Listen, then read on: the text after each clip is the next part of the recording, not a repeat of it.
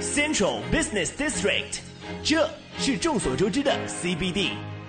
Chinese Best Dream，这是全新的 CBD 都市的梦之声。FM 一零一点八，风尚 CBD。好的，时间走到了十四点零四分，欢迎走进正在为您直播的风尚 CBD 之阿龙说北京。各位好，我是王小宁。我是赵宇。大家好，我是阿龙。咱们礼拜一呢说了一期金丝楠木，对吧？因为内容量非常大，所以呢咱们应了广大听众，说礼拜四再说一期。对嗯，咱们前边先用简短的时间回顾一下上一期所讲的内容。来，王宁同学，上一期 呢，我们是从就是故宫开始当了一个由头嘛，不是先讲的是金丝楠木的分类啊，哦是楠木的分类，楠木的啊特性，对对再到对建筑。楠木呢有几种分类，对，然后呢，其中最为出名的就是金丝楠有木一了。本古书上面写的有三种分类，哪本古书来的？呃，那本古书的名字叫做《地经景物略》叫《博物要览》。啊，博物《要北览京》景物略》说的是北京城的景物，那那本书非常不错，以后有时间我会给大家细讲《好地啊经景物略》。啊，博物要览当中分为水南、湘南、金丝南，对，然后呢，这个对什么对？你还 对，跟真知道似的。啊然后这个是啊咱也说到了楠木的这个这个奇效，五杂组里边写，第一呢就是割肉不容易腐烂，哎对第二呢埋在沙土里不容易腐烂，嗯所以古人呢经常把它截下来之后做棺材使，啊对，对吧？然后说到这个楠木的特点呢，就是比较柔和，嗯，呃，色泽也柔和，嗯香气也淡雅，对木质稳定啊、嗯然后它有韧性，主要啊是对它不像那个紫檀木非常的硬，阿龙当时讲了一个它有小弹性故事，我历历在目。嗯还扔下来来做了一个实验。呃，是一个紫檀木的盒子，对也是毛笋结构了，是对吧，？榫卯结构，啊，榫卯结构， 呃对，就是就说白了就拼插的嘛，嗯，毛死对，榫卯结构，还有一个是金丝楠木的一个小匣子，对也是毛笋结构的榫卯结构，啊，榫卯结 构，他认准了毛笋了，你够损的了，不用毛笋呃了，呃 然后呢，同样比如说在二层楼或者三层楼这样嗯扔下去，嗯然后呢，这个紫檀木呢，就是说直接就崩开了，嗯盒子和盖儿就分开了， 嗯因为它比较硬嘛。嗯，嗯然后呢，这金丝楠木的，哎，没事儿，哎嗯，对，这个记得非常清楚，这是我们当时确实做的，亲自做的一个破坏性实验，对嗯因为它有韧性，而且楠木还有一个优点，它直。这一点作为建筑材料来说特别讨巧，哦，哪个工匠也不希望用一个曲了拐弯儿的一个对木头，你还得去炫去，还得去抱去，才能成一个哦直的。它是嗯天然就直。哦你做个梁啊，做个柱子的话呢，只要把那枝枝杈杈一砍，就合这适就是了一柱子，嗯啊对吧？嗯然后呢，还说到楠木和，就说到在北京旅游去哪儿可以看到楠木大殿。嗯，咱们首先说的是太和殿，对对吧？嗯那个紫紫禁城太和殿呢，咱也说了，它从明朝永乐年间建完之后，刚竣工四个月遭雷劈了。嗯，嗯，然后呢，朱棣认为自己呢，可能有一些错心误，虚。嗯，然后上天谴责他，嗯所以没敢再去修复。嗯那么后后世呢，也是几次修复，几次遭这个天火，就是雷劈。嗯那现在看到的太和殿，第一，比明初的太和殿面积小嗯了；小了，第二，用的是东北的松木了，啊因为楠木已经没有这么大料了。嗯然后咱们还说到了这个恭王府的西晋斋，嗯和珅被抄家，一条罪名就是你擅自用了皇上才能用的金丝楠木。嗯啊，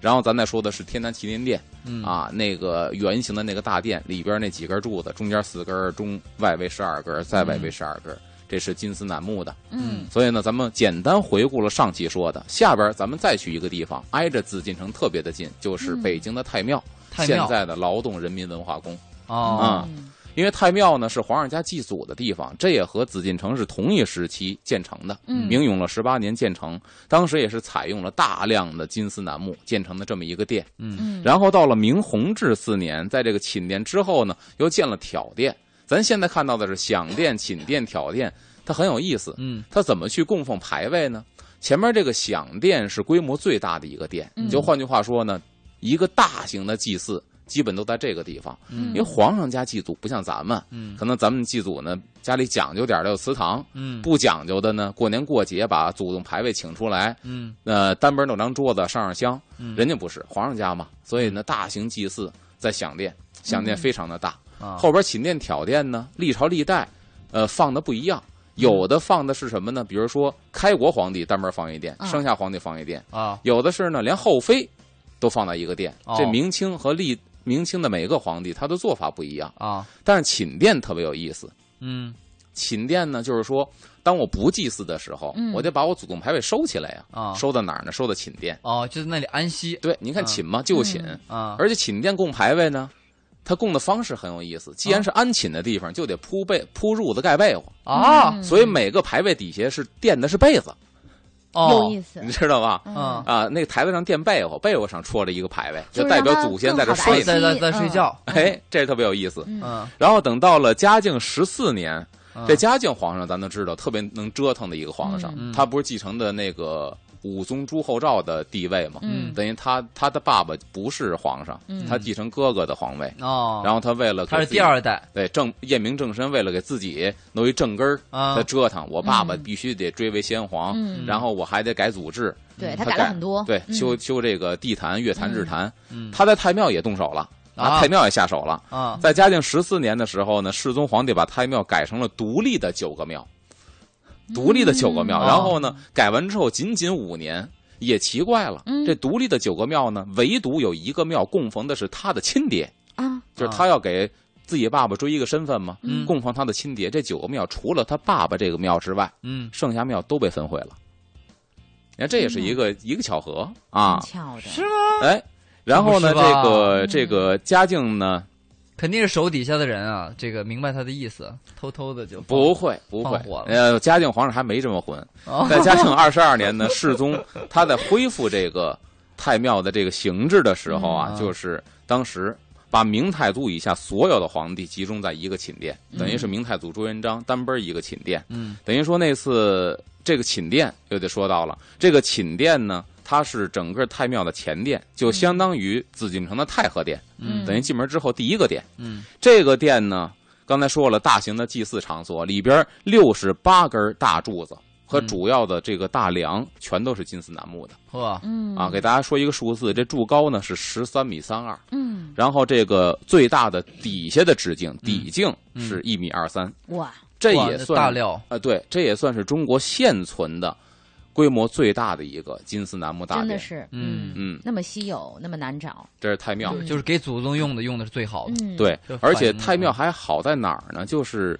它这个大殿几次修复，它用的全都是金丝楠木料，嗯，它并不是因为就说，一点不省工不省料呃，。对，它并不是因为我修复之后嗯就去采用别的料了，嗯等这个料一直保存下来，嗯啊，原装的，这个可以大家去看一看嗯啊。太庙应该挺便宜，我记得一块还是两块啊，反嗯正就这个票价。嗯但是太庙的这个大殿里边，现在好像是进不去。嗯有一次做活动，嗯有幸进去一回、嗯啊。其实里边也没有什么，就是挨着墙有一溜玻璃柜，里边放了一些展品嗯啊、但是平时也不开，嗯但咱可以远观一下太庙。嗯出了太庙之后呢，咱们可以去这哪儿啊？福井文化街。啊，福井文化街有一个挨着白塔寺有历代帝王庙，嗯历代帝王庙也是一个金丝楠木的建筑。啊，哦迄今为止，它是明朝嘉靖九年建的。这里边呢，就是三皇五帝到如今嗯历朝历代的皇上，嗯然后呢，还有这个各个朝代的名将功臣，嗯这些人也嗯会祭祀在这个这个历代帝王庙里边。嗯然后这里边呢，它这个景德崇圣殿是它的一个主殿，这个嗯殿级别也很高，重檐无殿顶，嗯等于它的级别这么说吧，重檐无殿顶，太和殿是嗯嗯太庙是。嗯然后就是历代帝王庙式，等于哦它跟太庙和紫禁城的太和殿是同一级别的建筑嗯啊，建筑级别很高，重檐无殿顶，整个这个建筑高是十二米，嗯面阔九间，进深五间，嗯等于它也是取了一个九五之尊的这么一个数字。嗯嗯然后呢，清乾隆朝的时候大修，嗯大修这个景德崇圣殿，嗯换黄色琉璃瓦，殿内现在六十根儿大柱，直径都将近一米，这都是嗯金丝楠木的柱子。嚯，嚯，这明朝这搞了不少金丝楠木的料啊，啊，对，因为吧这么说，我们现在看到的黄花梨或者是紫檀，啊，在明朝的中期之后才正式的进入了皇家的视野，嗯，之前都没有，因为之前有这木头没人使。嗯明朝万历朝呢，万历年间之前，嗯紫禁城所发现的家具大量的，或者说几乎都是什么呢？都是漆器。都是嗯哦都不是不能说漆器，都是刷漆的、上漆的家具啊，啊。万历朝之后出现了，就是不用刷漆，也不用照漆清的这漆的，这不用清洗，啊就是烫蜡。啊，烫蜡为什么嗯呢？就是说，像紫檀、黄花梨，它本身硬度够，啊花纹很美丽，啊它做家具没问题。而且因为它的木质非常的紫密，啊所以呢，上漆的话挂不住漆，啊嗯经过不了多少年，这漆就掉掉了了、剥落了。嗯啊但是呢，这个木质如果不是很坚硬的话，它能把漆给抓住。啊嗯那这样的话呢，它是历久弥新。啊！所以万里桥之前很多是漆，这个大漆的家具。那嗯上漆家具比较好的什么松木可以，嗯其实金丝楠木也可以。嗯嗯所以我们看到紫禁城里边儿，一般这个中路的，就是从太和殿、保和殿、乾清宫，嗯这个什么坤宁宫，这中路的家具很多是楠木的，哦而且楠木照漆的。明白了。嗯，看看时间呢，我们也要是进入一段交通服务站了。对，过后呢，一会儿再回来接着听阿龙说金丝楠木的故事。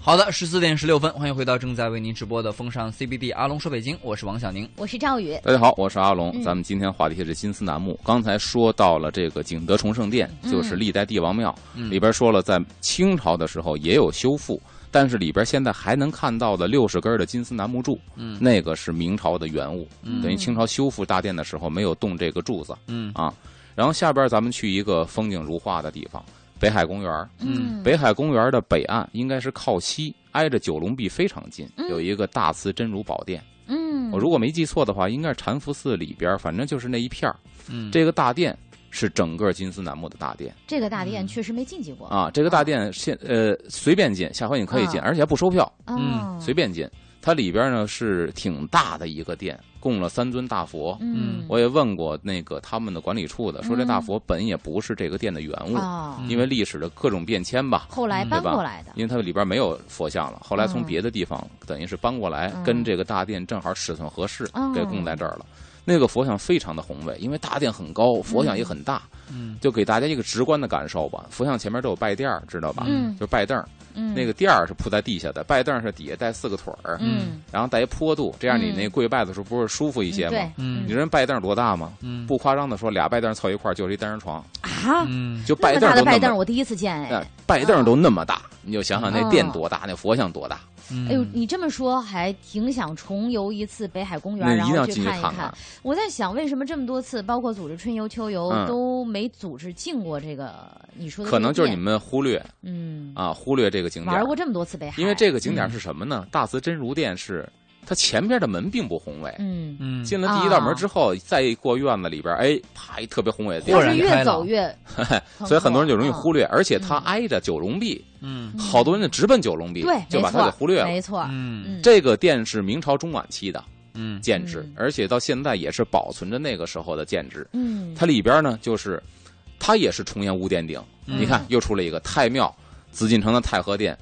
呃历代帝王庙和大慈真如宝殿是嗯同一级别的，也是重檐无殿顶的建筑，嗯而且它是没有刷漆的，整个这个大殿外观看起来是黑不溜秋的，嗯给人直观感受是很沉重的那个颜色。嗯它就是没有刷漆，就是完全是木的本质。嗯，嗯啊，，包括你要去那儿的话，可以很近距离的摸摸柱子，看看窗台儿，这嗯是您绝对近距离接触好金丝楠木的一个特别好的地方。嗯北海的哦大慈真如殿，好而且它里边呢，整个建筑飞檐斗拱、望板，整个天花雕刻的都是金丝楠木的部件儿，嗯，天花板全都是。而且还得说到呢，金丝楠木特别适合于雕刻，嗯这又说到它的木性，就是上次咱上期节目说的高空坠物的破坏性实验，嗯很多木材啊不适合雕刻，嗯比方说硬一点的，咱说紫檀、黄花梨嗯这木头都不错，嗯但存在一个什么呢？顺纹和逆纹的问题。嗯啊顺纹雕行，嗯你要呛着这个纹儿，就是逆着或者横呛着这个纹儿雕的话，嗯这木头容易裂。啊嗯但是硬金度丝太楠大木，它的特点特别好，啊你顺着纹儿还是横着纹儿雕都没事儿，哦特别的稳定。所以它呢，雕刻金丝楠木的雕刻真的是其他的木料啊，作为这个没法比，对材质来说没法比的。嗯，啊嗯，而且我特别建议大家呢，等到夏天阴雨连绵的时候，闻闻它那味儿哎去，呦，上那金丝嗯楠木大殿，嗯大慈珍珠店，因为它没刷漆呀、嗯进去之后就是金丝楠木本身的淡雅的哎香味呦儿。天哪，嗯，阴天的时候香味儿更浓郁，嗯一定要去啊！尤好其阴还雨天，嗯，十块钱的门票进那地儿是不收钱的，啊，就买一嗯北海公园的票，对对就很这样超值，嗯对不嗯，对？就是大家呃看完九龙壁的时候，千万别忘了阿龙给我们提醒，对旁边还有这么一好地方可以进去去看九龙壁的，突然下了掉了点雨点儿，哎，进过去一躲雨，哎呀，这就非常完完美美，下边咱去这地儿稍微远点儿，啊昌平十三陵嗯啊。啊，十三陵呢，咱也说有三个陵是这样的，长陵，然后永陵、嗯定陵，嗯都跟金丝楠木有关。嗯咱先说长陵，长陵是嗯朱棣的陵、嗯啊，这个陵是规模非常宏大的，是仿照南京明孝陵建制，嗯等于是地上地下两部分建筑，地下是地宫，嗯上边呢就是祭祀用的建筑群。嗯嗯，然后呢，其中这十三陵，这个这个三座陵，刚才说了，大量使用这金丝楠木，质量比嗯较好，长陵、定陵和这个、这个这个永陵。嗯然后这个长陵呢，可以说是十三陵的首陵，嗯在里边是规模最大、首屈一指的。嗯建于明早期，保存也相当完好。它里边呢有一个建制叫灵恩殿，嗯这灵恩殿也是干嘛的呢？就是祭祖的。嗯哦咱们普通老百姓买不起大型的墓地啊，嗯有一块坑就不错，立个碑，顶到清明节的时候站在碑前头，拿水擦擦碑，嗯摆好贡品鞠仨躬，就顶多这样了。嗯皇家不是，嗯祭祀的时候必须有一个专门的建筑，一个大殿。这嗯灵安殿就是活着的皇帝给先皇祭祀的时候用的这么一个单边的大殿。嗯哦哎，这个灵恩殿，在这个现代十三陵里边，仅存就是长陵这一座灵恩殿了。嗯嗯啊，所以说这也是不可多得的建筑。这个灵恩殿也是全部采用的金丝楠木的建筑，嗯也可以说是现存规模最大的建筑之一。因为这嗯，我刚才说为什么说建筑最大呢？有人说，嗯那你刚才说那个那个什么是最大？太庙最大，啊你，又说这个最大，因为中国古代建筑啊，大建筑都是为皇家服务的，嗯有的是为当朝的这个皇上服务的，有的是为为他前死去朝的爹服务的。嗯那都是一家人，那是生者为大，死者为大呢？是皇上大还是先皇大这你呢？怎么比呀？所以啊很多古代建筑啊，权衡利弊。嗯这建筑为什么说它是最大的之一呢？嗯嗯俩建筑搁一块儿，这个比那高，但是呢，它要比它宽，啊，对，它要进深要比它大，嗯就两个你分不出来到底谁大谁小。啊这各也有是千秋，就是说各有负千责秋督办这些就是建筑的人的对智慧，对嗯，既不能说得罪了这个当朝皇上，还得把这事儿给办漂亮，就得是有这面儿儿少点儿，那儿让你多点儿，对给你找平儿。所以你看，嗯咱举个例子来说，太庙祭祖的地，太庙的建筑比太和殿高，嗯但太庙的基座比太和殿矮，啊，嗯所以就是权衡嗯哦，这个关系。哎，嗯所以说你要说最大建筑之一，这不是病句，确实有几个最大建筑。是嗯这灵恩殿就是一个金丝楠木最大建筑之一。嗯这里边呢也是采用了六十根金丝楠木的巨柱嗯嗯，来支撑这个殿宇，嗯直径呢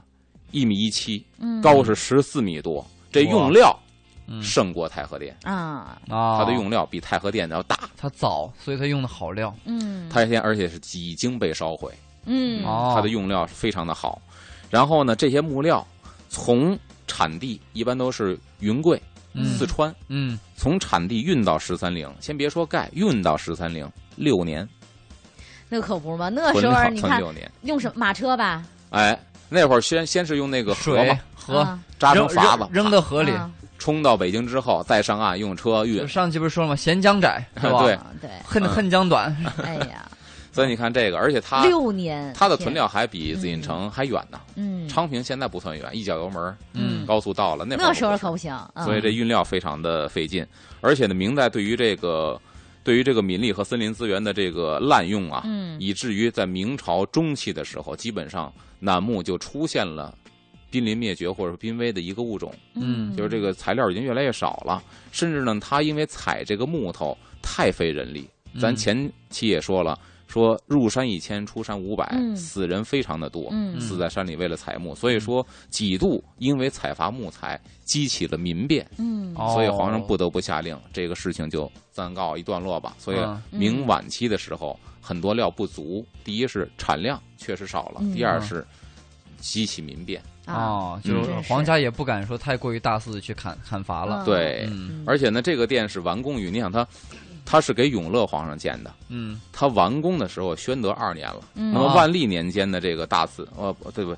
这个这个这个这个这个什么灵恩殿，嗯它这个这个可以说万历年间这个大慈真如殿，咱说那个北海的，刚才不刚说完吗？大慈真如殿嗯嗯也是明朝的，万历年间的大慈真如殿比这灵恩殿就秀气了不小。嗯啊，就是说，你刚才看我说那个节省木料的嗯木料的这个匮乏嗯和人力的这个滥用，嗯以至于后边可能再用金丝楠木也是袖珍了。就费劲了呀。哎，对，嗯但是你不能不说这个东西，看到这个店，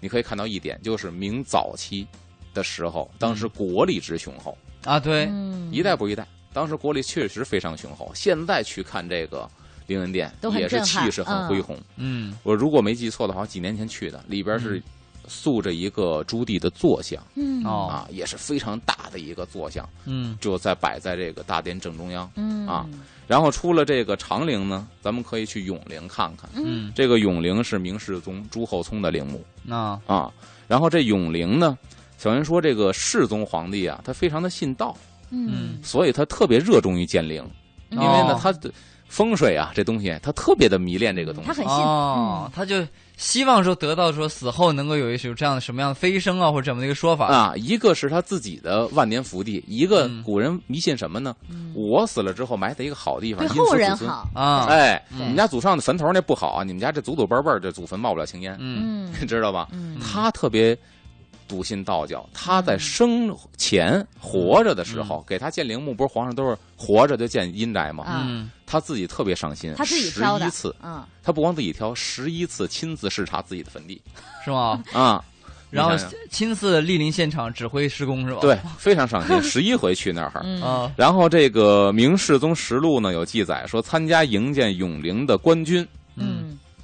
四万人，天哪，哇，参加这个建制的啊他得建成什么样？我觉得比活着住的地儿都得好。啊！那会那儿人非常讲究这个，对，哎但但有个区别哈，就啊现在的施工队哈，你比如说可能五千人的施、嗯的能力，就可能嗯能达到是当年那几啊万这人。倒对是对对这倒是但那个时候当时施工条件有限，所以对人数就嗯现在很多家伙能代替人力了嘛？工程机械太差。对，嗯然后呢，加之当时新陵区得建这个行宫，嗯，然后呢，再加上皇宫内外也要修缮，就是你的嗯阳宅、嗯故宫也要修缮，嗯所以当时呢，太耗费人力了，太月太呃了。嗯四万人嘛，月费银是多少呢？月费银是三十万两，就是每月哇耗银子三十每万个两。月就啊三十万两啊！天哪那，这三十万两多不多呢啊？但你得有比较。嗯他《明史》当中记载呢，什么呢？嗯《世宗实录》记载，当时工部嗯，嗯库存银子嗯一百多万两，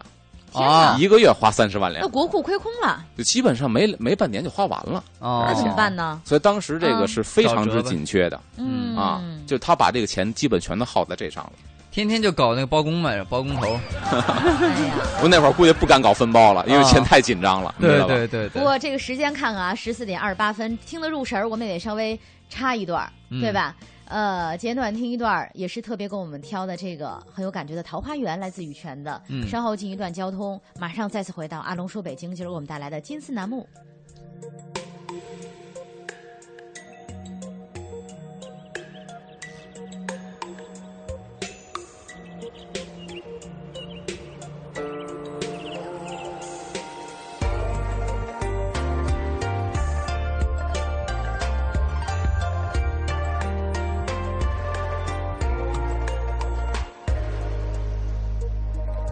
前世一杯水，君子未相见。枉做了凡人百年。看他向前张脸，若有缘不擦肩，换得今朝面对面。无意间轻描淡写笑有限，掏出心中的一天。谈笑间情意无边，任月光无窗帘，恍若重回桃花源。忘却了世间的尘与帆，想起了心中的湖海泉。深情它哪儿来的借与还？有得一壶清酒能半山，再多沧桑还是尘与帆，再多风雨换来湖海泉。曾经对窗望月独自残，一日秋寒朋友枕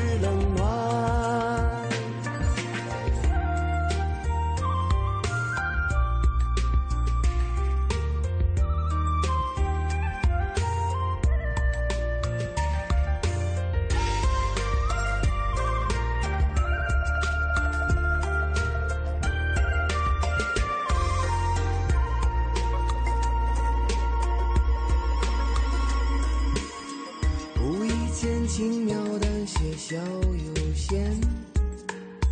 掏出心中的一片，谈笑间情意无边，任月光无窗帘，恍若重回桃花源，忘却了世间的尘与帆。想起了心中的呼海泉，真情它哪儿来的借与还？要得一壶清酒弄半山，再多沧桑还是尘与帆，再多风雨换来湖海泉。曾经推窗望月独自残，几欲求寒朋友知冷暖，忘却了世间的尘与帆，想起了心中的红海泉，真情它哪儿来的借与还？要得一壶清酒弄半山。再多沧桑还是尘与帆，再多风雨换来湖海泉。曾经推窗望月独自残，一日秋寒朋友知冷暖。今日秋寒，朋友知冷暖。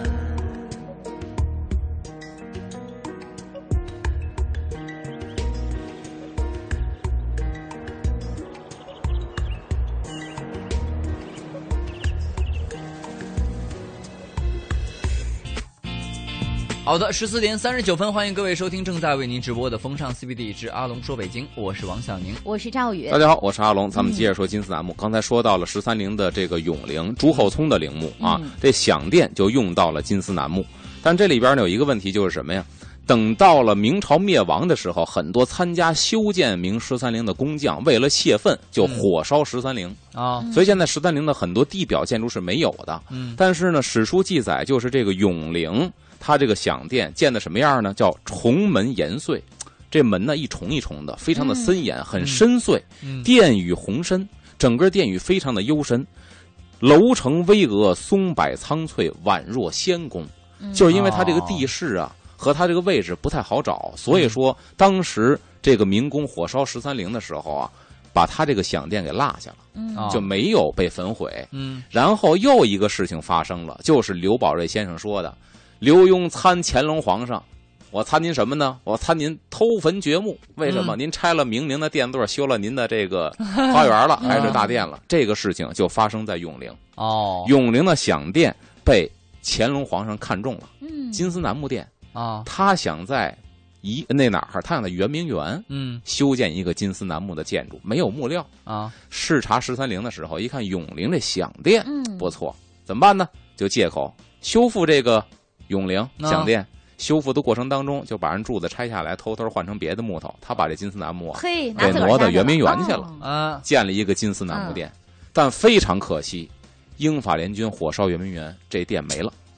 把那些楠木给烧了。，对，肯定把十三陵啊运过对那个楠木殿给烧没了。哎，所以这是咱们看不见的。嗯然后定陵，定陵是神宗朱翊钧的，嗯包括现在看到定陵地宫可以进去。嗯定陵的地表建筑也不剩什么了。嗯但是专家呢，通过他那个地基呀、嗯以前的柱子不都有柱础吗？对通过柱础的尺寸量，就认为这个比永陵的金丝楠木柱子要粗得多还要粗啊啊。哦，就是说经过了一代以后，可能那个啊、云贵啊四川那边的木料又恢复起来了，长长出来一批一批可能粗一点的料。呃，这个不会这么快，只能不说会这么快什么呢？看这个皇帝是不是穷奢极欲。嗯，哦，嗯，就是说深山里还有，你还要会你要有有本事你找去对，如果你你要不怕肯激花起钱民变，啊。嗯如果你不怕耗费人力物力的话，也是可以办到。你就让施工队进山，往再往深里走。下边说这个清朝嗯东陵的墓陵是谁呢？道光皇上民宁的墓地嗯啊嗯，他这个陵也很有意思，它里边陵里边也有一个金丝楠木的建筑啊。嗯这墓陵呢，是史学家说它是外简内奢，就外边看的很简朴，嗯规格也不大，但是内奢里边特别的奢华嗯，这跟道光皇上的性格有关系。哦，道光皇上生前是一个特别简朴的，啊，大臣谁的衣服带补丁，哎呦，我喜欢你，你看看多简朴，嗯这大臣他喜欢这样的，哦，就低调奢华要有内涵，而且他自己也特别特别的低调，啊也特别的简朴。嗯，一次上朝的时候问大臣：“你早点吃什么呀？”大臣说：“我早点吃鸡蛋。”皇上惊了：“啊，你能吃得起鸡蛋？”他们告诉我说，皇宫的鸡蛋是十两银子一个，你月俸多少？你怎么吃得起鸡蛋呢？嗯大臣一听，我确实天天吃鸡 蛋。哦，可能皇上被蒙了，哦啊，皇宫里的人贪污，哦，一层一层扒皮到皇上嘴里，这鸡蛋十两银子一个了。嗯啊，他脑子一转，说：“呃，臣在家呀，媳妇儿养的鸡，嗯自个儿家下的蛋，所以我们不花钱。”啊，哦，原来鸡下蛋再吃鸡蛋就可以不花钱。 行，告诉宫里边，以后不许给我买鸡蛋了，给我养鸡，咱们也自己下蛋。可你没忘了，买鸡蛋贪污多少，养鸡可就更能贪污一只了。鸡二十两银子，真的是吧所以真的道光皇上老被底下人涮，哦老被涮，然后被坑钱。嗯他生活简朴，但是他死了之后呢，你这陵墓也不能建得太不像回事儿啊。嗯虽然他说不能太奢华，好，那里边建着很奢华，用到了金丝楠、天花板、柱子，包括这个望板，用的全是金丝楠。嗯而且里边呢有一个很很有意思的特点，它这个雕工特别的好，一改以前的什么这个金莲水草纹，雕的都是透雕、高浮雕的云龙，雕了上千条。哇，我我记得好像说道光皇帝也是个特别迷信的皇帝嗯，哪个皇上都迷信，嗯哦就康熙皇帝这么开明的人，也多少会有迷信的点。啊嗯呃，他雕透雕、高浮雕上千条云龙，这是一个很关键的信息。嗯嗯，这个信息体现出什么呢？他想成仙不，废料，一块金丝楠木，哦你对给我雕一张，你能刻下多少木头？啊嗯顶多点木头渣儿。嗯我如果说一块板子，你给我高浮雕、透雕出一个龙来，费多少料啊？嗯那些料就全成渣渣了对呀、嗯所以说为什么说它外简内奢呢？它的奢华就体现在这儿，它敢哦用高浮雕的金丝那楠、要是道光皇帝哥今天买车，必须看重的是内 饰，是 吧？有点这感觉。啊，看看时间哈，十四点四十四分，我们要先进一段交通，交通回来继续听阿龙说北京。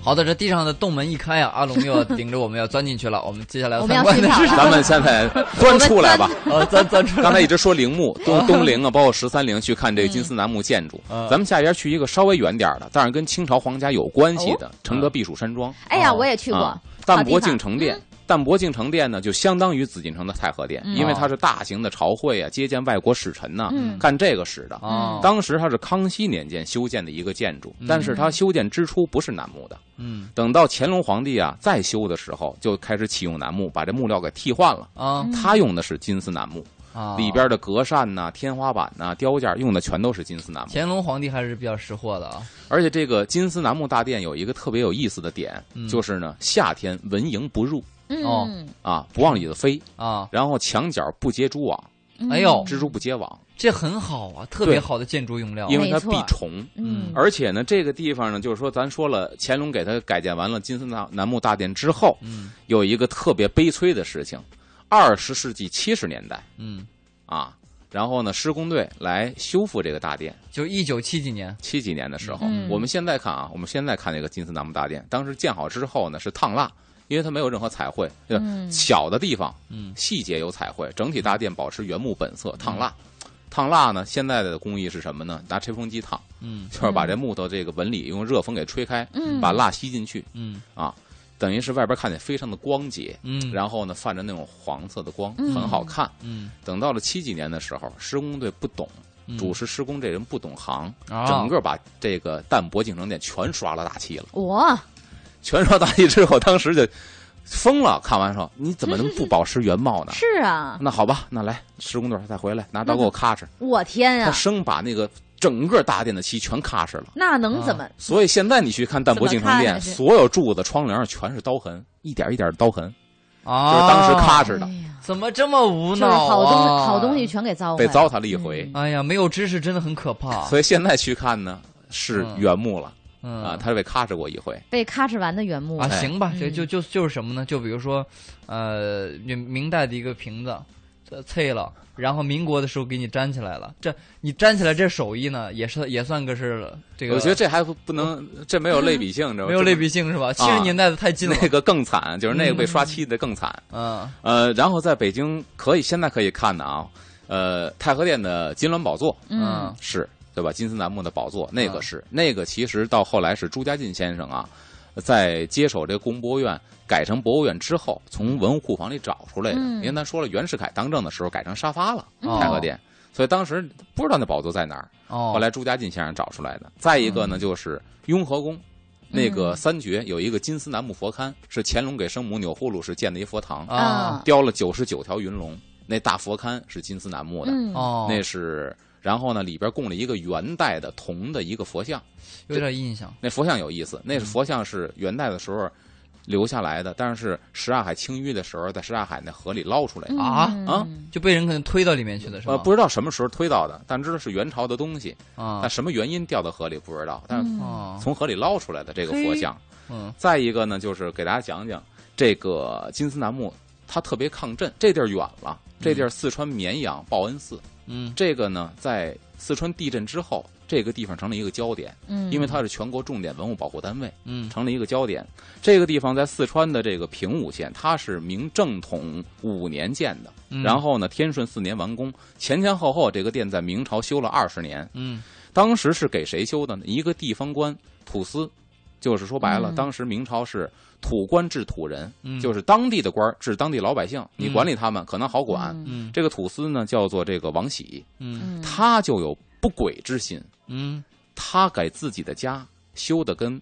故宫、跟紫禁城是一个级 别了这离死也不远了，啊！后来被人点炮之后肯呢，定的，怎么办？嗯，赶紧的，这宅子我不要了，接着施工，里边给我摆上佛 像。嗯，哎，你好会变通的一个人呢。这是古代的王小宁啊， 他一变之后呢，给这个寺院起名报 恩寺，啊报皇恩，祝皇上万寿无疆。哦等于这个直接就是说，皇上，我献给您的对，我为您建的。这个人啊情商极高，这个所以我建了这么大的规模，嗯我用的全是金丝楠，哦其实不是为我，哦是为了建您报恩寺，嗯为哇您塞，祈我福真的很呢。喜欢这个人，这个王 喜，然后他呢本是家儿哎，本家对儿，哎，王喜本家 儿，还真是本家 儿，所以他呢有一个别称叫深山里的紫禁城，嗯哦或者叫深山王宫 啊啊，四川绵阳这个有几个时间点，大家可以听一下，啊在一九一六三零年啊一月十六号，嗯嗯平武小河营当地发生六点三级地震，嗯这个震中距离寺庙是七十五公里，嗯不算远吧？啊，不算远，六点三级，我寺知道庙。这个寺庙肯定没关系，无没损事儿，嗯，无损，一九七六年，平武和松潘交界处七点二级地震呵又大了，嗯啊然后又发生六点七级地震，两次地嗯震，啊寺庙无损。啊哇，哦两千零八年五幺二汶川地震，嗯，，这个寺庙除了墙体开裂，主体构架无损。我的天哪，所以现后来修复这个，就是为了修复它的墙体。嗯所以这也说到了一个整个这个寺院它的抗震性。嗯，因为金丝楠木，刚才说了，以前不是说过吗？它的柔韧性，它的韧性啊非常对的好，哦你给他从楼上扔下来，哎他都没事所以它儿，整个这个框架非常之结实。嗯另外一个嗯，中国有一个抗震的建筑上有一个部件的斗拱，嗯嗯咱们，看太和殿也有斗拱，嗯这斗拱层层岩岩的，说拼起来特别难。嗯，它不光是装饰，嗯它是一抗震的部件。嗯哦斗，拱之间是互相咬合，没有钉子，没有胶，是互相咬合上的。嗯但是当一震的时候，这个咬合的槽儿会互相晃动，嗯这个晃其实在泄力。哦就好像好多抗缓冲震结构说楼顶儿上有一个大球，嗯这个球，是为了反向晃的时候，这地震来了，它反向晃能把这劲儿泄了。嗯斗拱就是这个道理，嗯哦，所以有斗拱的建筑非常结实。那就避震嘛，啊，对，所以地震的时候不是说建筑不晃，是嗯就建是筑这个房子，你看蹦两蹦没事儿，哎对是吧？就我以前嗯听老人说，就是地震的时候，实际是那个楼房啊，水泥这个结构的，然后它实际上是就是会像是闪一下腰这种感觉。对对对啊，地面是这样这样平着这样动的。，对，你跟它反向动，嗯能够啊保存你不受损。所以你看三次大地震，嗯这个都没有损。嗯，然后现在去呢，里边有两个镇寺之宝，嗯，这个绵阳的这个报恩寺，一个是一个金丝楠木的观音。嗯这个观音像呢，它大概这个这个这个是八米高，所以大这个专家测定呢，说这树龄起码是百年以上的金丝楠，是吗？整个一棵树，是男身还是女身？呃，女神像女身像啊，千手观音是一个嗯站着的像，啊然后还一个转轮藏，这个转轮藏说白了，外形看呢像一个木塔，啊嗯，里边会装上佛经，就相当于西藏的转经筒，你转一圈儿哦就代表你念了一遍经。啊这个转轮藏它呢高是九米五，直径是七米，占地是二十二平米，整个也是金丝楠木的。嚯，嗯而且这个转轮藏这不塔形吗？啊中间有一个木轴，嗯高十一米，嗯直径是零点四五米。这个木轴也是金丝楠的，哦因为你有这个木轴，这塔才能转起来。嗯你想二十多平占地的一个塔，靠中间这木轴能够转起来。嚯，但是可以告诉大家，这是明代的，到现在还能转。啊哇，金丝楠木的建筑，哎呀，这木头果然是好啊！我觉得嗯远了不说哈，在北京的听众就先去那个那个九龙壁呃，嗯对，旁边的大这慈个大真如殿殿。嗯，去故看一宫看。博物院的宝座，对嗯然后金丝楠的佛龛在那个雍和宫，还有新的就是天宁寺，嗯啊，天宁寺接引殿里边一尊大佛，那是新的，嗯新建天宁寺新添的一个佛像，嗯，也是金金丝楠的。木的，嗯但是美中不足，能看出这个佛像身上有拼的东西。啊，小块儿小块儿，它没那么整的对木头了，对对吧？嗯不好找，所以阿龙其实也说了，说阴雨天其实去那儿感觉更好，可以闻着清香的它本木的味道。嗯对，但是我们现在这个季节不允许了，反正现在看有现在的感觉，然后转过那个季节，我们等春天、秋天下雨的时候再去逛一对逛，那个时候的味道。请家里面这个箱子里面翻出来有金丝楠木老料的朋友们联系我们 啊！高价回收你啊， 是吗？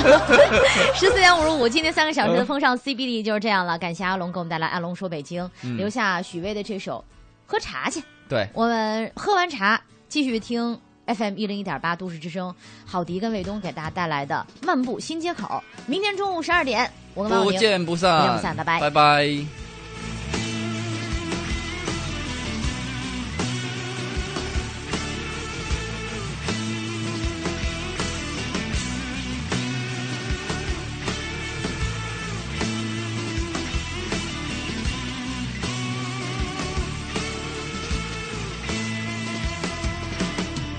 今天下午的风很柔和，悠闲的喜鹊回旋在山林，这空山鸟语，清风泉水吟唱，寂静悄然的天地，空中飘洒而下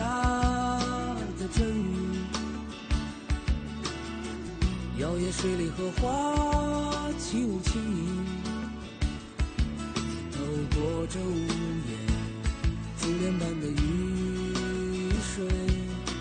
看着清凉的翠绿。